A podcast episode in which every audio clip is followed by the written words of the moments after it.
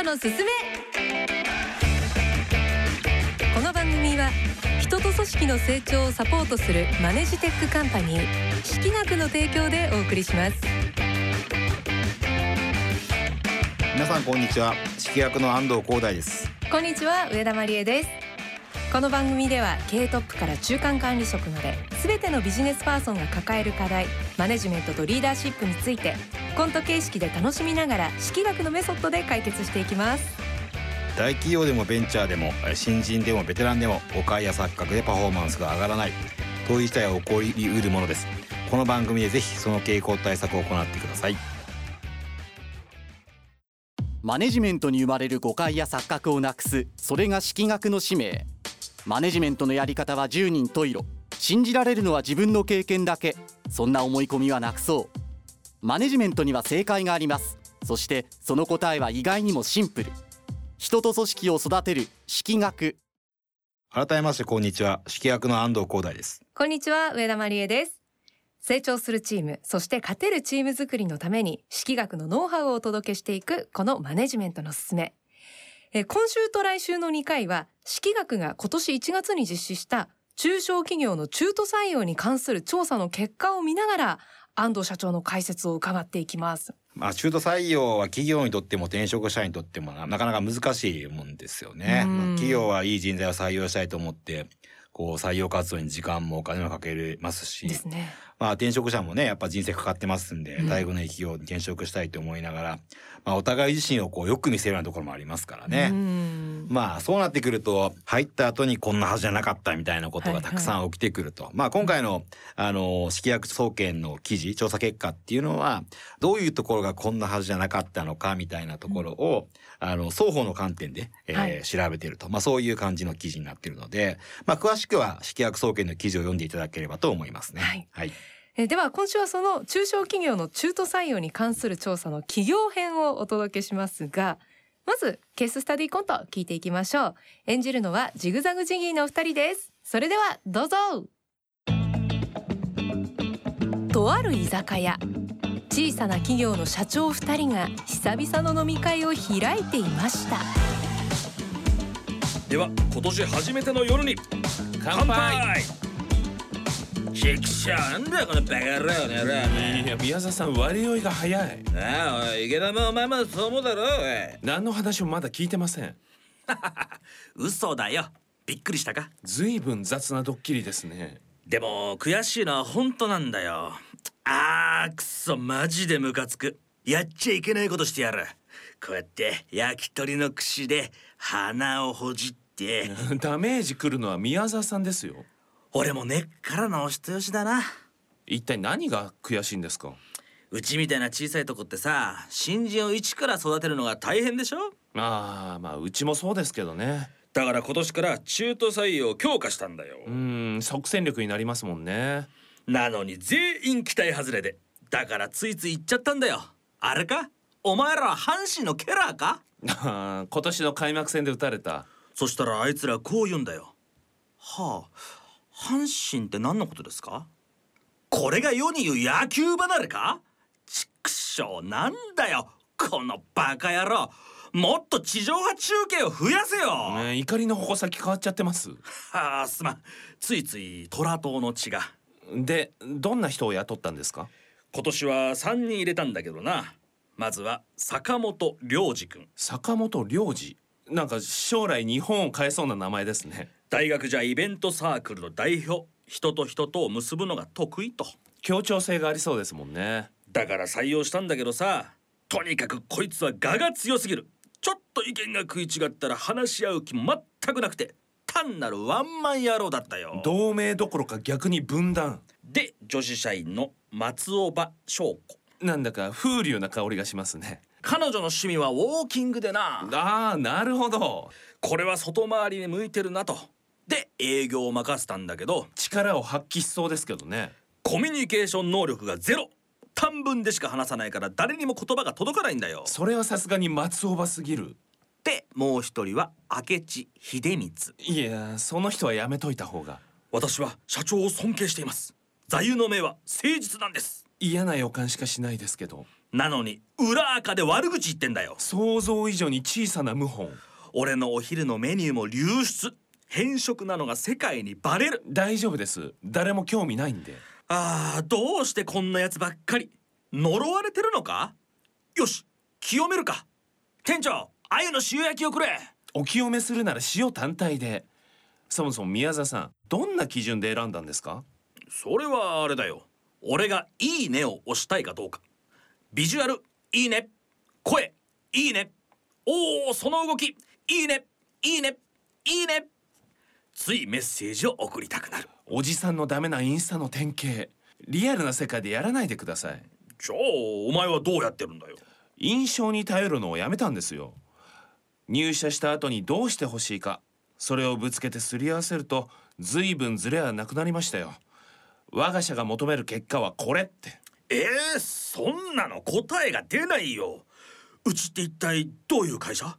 俺が起業した理由は何だ？そもそも俺って何なの？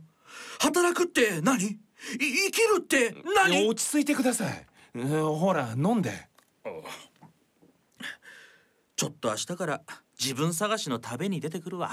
お土産待ってます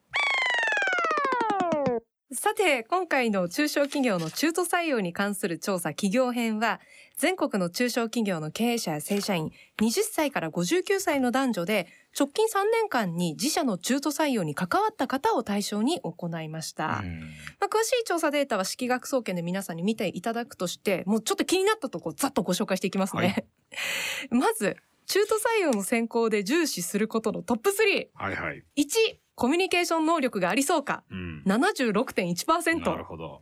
2協調性がありそうか55.2%。3誠実性がありそうか51.7%となりました。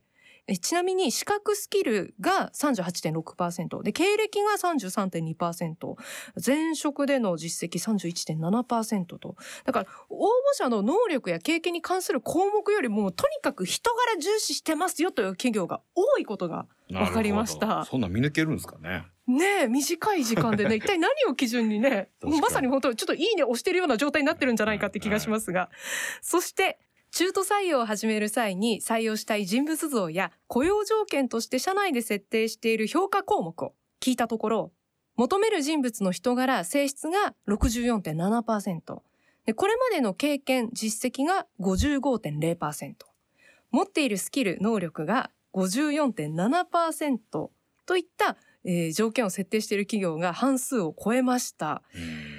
あの一方で入社後に自社で出してほしい結果をあらかじめ社内で設定している企業は26.0%にとどまっていると。そんな少ないですね。ねえそしてえー中途採用した社員が入社後に期待したほどの成果を上げていないと感じたり他の社員からそのような評判を聞いたりすることがあるかを聞いたところあると回答した方が62.7%となりました。えさらにえこれまでに中途採用でこんなはずではなかったと感じた経験があるか聞いたところあると回答した方がなんと75.7%なるほど。でまさにそのこんなはずではなかったエピソードうんうん。いくつかご紹介しますね。えーこれはですねある企業が35歳の女性管理職候補を採用した時のコメントですね、えー面接では人柄が素晴らしいのに入社してからは挨拶もできなかったりコミュニケーションが取れない方で驚いた。うん。こんなのもありますね。同じようなものですね、えー54歳男性の管理職候補を採用した際。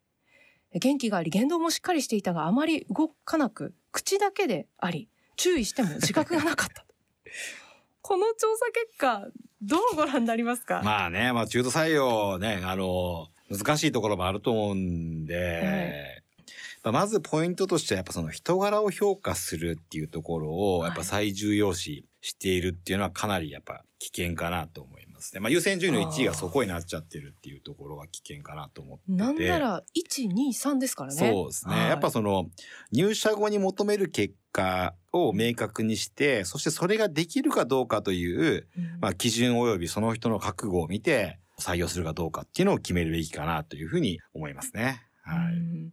うんまあそれはなんかそれ見てるとこんなはずじゃなかったって発生するよねって思っちゃうんですけどこれは採用担当者が人を見る目がなかったということなんでしょうか？いや、まあやっぱ面接でもう見抜くということが、まあ不可能だという認識のもとやるべきかなというふうに思ってますね。人柄のこんなはずじゃなかったっていう場合って、それは求職者側からすると、自分の人柄こうやって勝手に思ったあんたが悪いやんって話になるじゃないですか。なので、求職者側も何も悪くないし、あの、まあ、会社側が勝手に思ってるだけでそれで採用したんだから、うんっていうことになりますと。うんただ一方ね、うんその入社後に求める結果を明確に示した上で、うん。あの、それができそうかどうか会社側はもちろん判断し、はい。そしてこう入ってきていただく側にもですねうん、それを示した上で、あなたにはこういう結果を出してもらうことを求めますよという上で入社していただいてうん、それでもし出せなかった時に、はい。あの、何が起きるかというと、求職者側がごめんなさいですよね。うんうんうんで、その、そうなった時には大きなトラブルはなくですね、はい。まあ出せないことも当然あると。しかしながら、ごめんなさい、頑張りますっていう選択を取って、そこから成長してですね、超えてくれればそれでいいし、うんうん。で、もうごめんなさい、私無理ですっていうパターンも当然なくはないんですけど、はい。それは、ちゃんとこう、会社側が評価し、えーその入ってくる側が評価される側っていう関係性が出来上がって、お互いの認識にズレがある状態ではなくて、うん。認識があった状態で、うん。その、できなかったという状況が生まれるので、うん。もうそれは、あの、他の社員の育成と一緒なんで、はい。それでいいんですよ。はい。認識のズレを起こさないようにするにはどうしたらいいですか？大前提、社内の評価制度というところを明確にし、はい。まあ、できる限り数字でできたできないが評価される状態を作って明確にしているっていうことが大前提のもとですね。はい。えー入社後に求める結果を、えー数字でしっかり示してっていうことが大切だと思いますね。で、そこの認識にずれが生じた時に、一番問題なのは、中途で入社して面接するタイミングでは、会社とその求職者っていうのは同等な関係なんですよ。はい入ることを選択するかどうかの求職者と、あとは採用するかどうかを決めるその会社側という関係で同等なんですけど、はい求める結果が明確で、その約束のもとに入社っていうのを決めておかないと、はいその評価する側、される側の関係にならずに、うんずーっとなんか同等な関係で進んじゃうっていう、これもまだまずいことですね。はい。うん本当だったら企業側だって絶対にこういうスキルがある人でこういうことをあのすぐ即戦力として実現してくれる人結果を出してくれる人を求めてるはずなのになぜはいか結果、人柄を求めてしまったというおかしな現象が起きているということがね。ね今回の調査査でよくわかりましたね。はい。はい、来週もよろしくお願いします。はい、よろしくお願いします。マネジメントのすすめいかがでしたか？この番組では組織運営に悩みを持っている方のお悩みや失敗談疑問などをお待ちしていますラジオ日経のホームページからマネジメントのすすめのサイトにアクセスしてメッセージをお寄せください。今回の調査結果の詳細も掲載されている式学総研、ぜひご覧ください。そして来週もこの番組は式学が行った中途採用に関する調査のデータをもとにお届けします。それではまた来週この時間にお会いしましょう。マネジメントのすすめお相手は式学の安藤光大と、上田真理恵でした。この番組は人と組織の成長をサポートするマネジテックカンパニー識学の提供でお送りしました。